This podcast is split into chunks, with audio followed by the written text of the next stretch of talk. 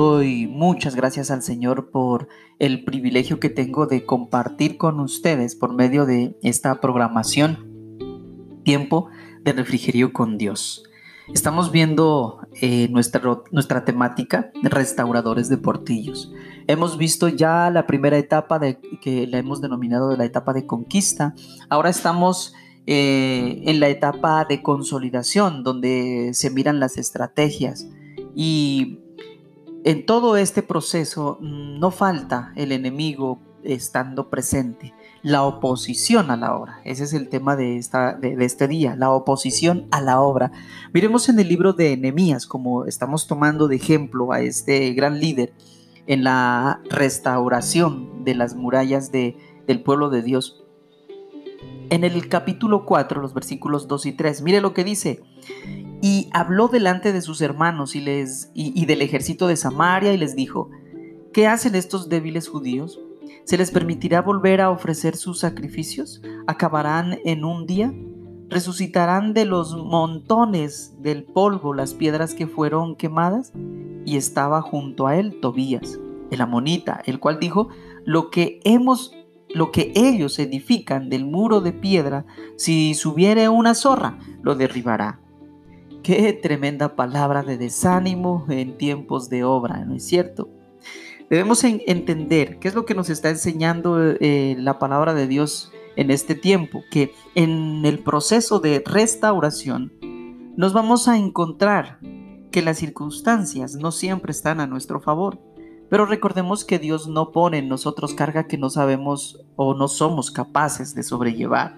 Aunque el adversario va a estar presente, Él no descansa para desanimarnos y desacreditar lo que estamos haciendo para Dios en su obra. Todo obrero de Cristo sabe que debe esperar oposición del mundo, desánimo de la iglesia, pero nosotros como sus soldados siempre debemos estar vestidos con la armadura, la oración y las vigilias, en sí las disciplinas espirituales para alcanzar la victoria. No olvidemos cada una de las promesas que nos dio el Señor. Si le creemos a Él, nada nos hará desistir. Cada circunstancia que atravesemos sirve para evaluarnos. Nos damos cuenta si hemos descuidado algún área de nuestra vida. Nos sirve para crecer en nuestro interior y para mejorar.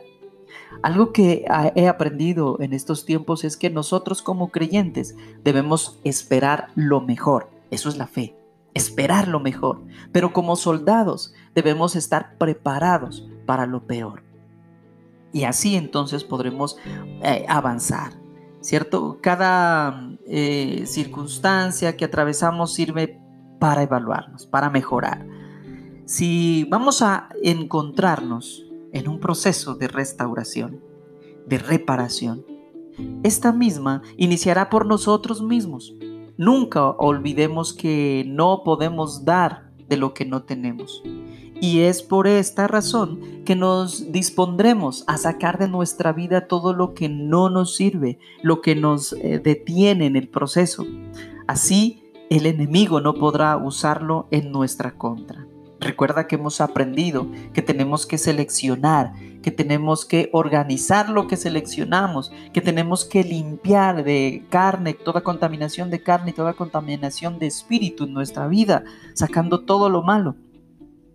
Y de eso hacer un estándar de vida, alcanzar la estatura del varón perfecto, el carácter de Cristo. ¿cierto? Así entonces el enemigo, decíamos, no podrá usarlo en nuestra, en nuestra contra, no podrá eh, troncar la obra del Señor.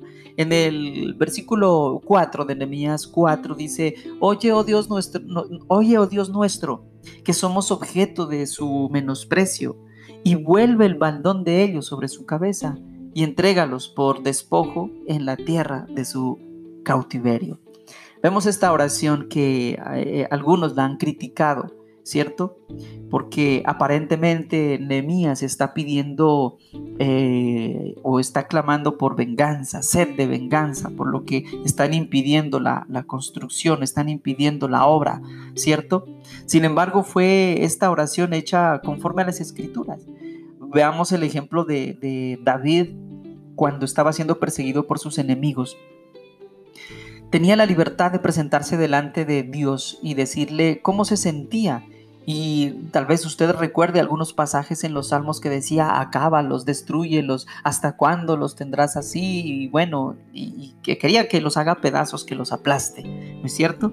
Pero eso nos da a entender de que eh, nosotros tenemos que esos momentos de crisis, de la eh, persecución, del de, eh, obstáculo, de la oposición que, que estemos viviendo, eh, es importante tener la intimidad, la relación con Dios y a Él entregarle todo eso que sentimos, a Él entregarle todo eso que estamos viviendo y no tomar justicia por nuestra propia mano, ¿cierto? Entonces, estar en íntima relación con Dios y a cuentas con Él será nuestra mayor estrategia para enfrentar la oposición.